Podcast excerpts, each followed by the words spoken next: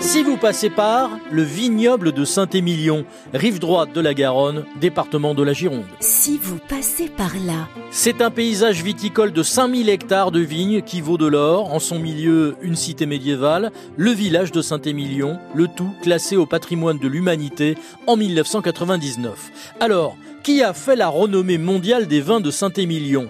Les vignerons d'abord, les Romains qui ont planté en premier des vignes, le moine Émilion, le poète Ozone et bien sûr le chanteur Jodassin. Ajoutons pour être complet les Anglais qui, lors de l'annexion du duché d'Aquitaine à l'Angleterre, ont largement popularisé le Saint-Émilion. Dans le même temps, une jurade est créée pour administrer et commercialiser la production.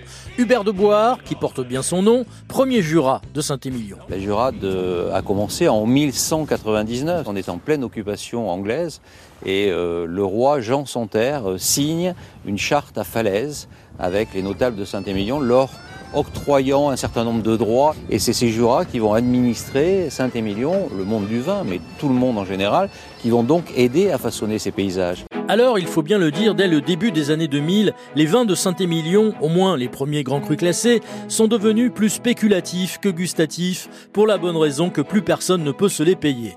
Ozone, Cheval Blanc, Angélus, Pavie sont désormais réservés aux gens riches, à quelques oligarques russes, à la reine d'Angleterre, Kim Kardashian, Jeff Bezos ou Bernard Arnault. Enfin, pour ce dernier, c'est gratuit, puisque Bernard Arnault est propriétaire du prestigieux Château Cheval Blanc.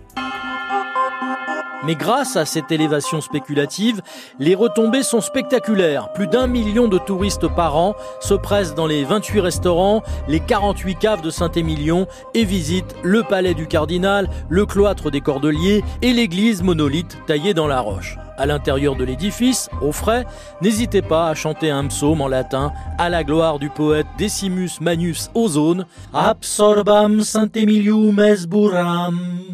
Amen. si vous passez par là,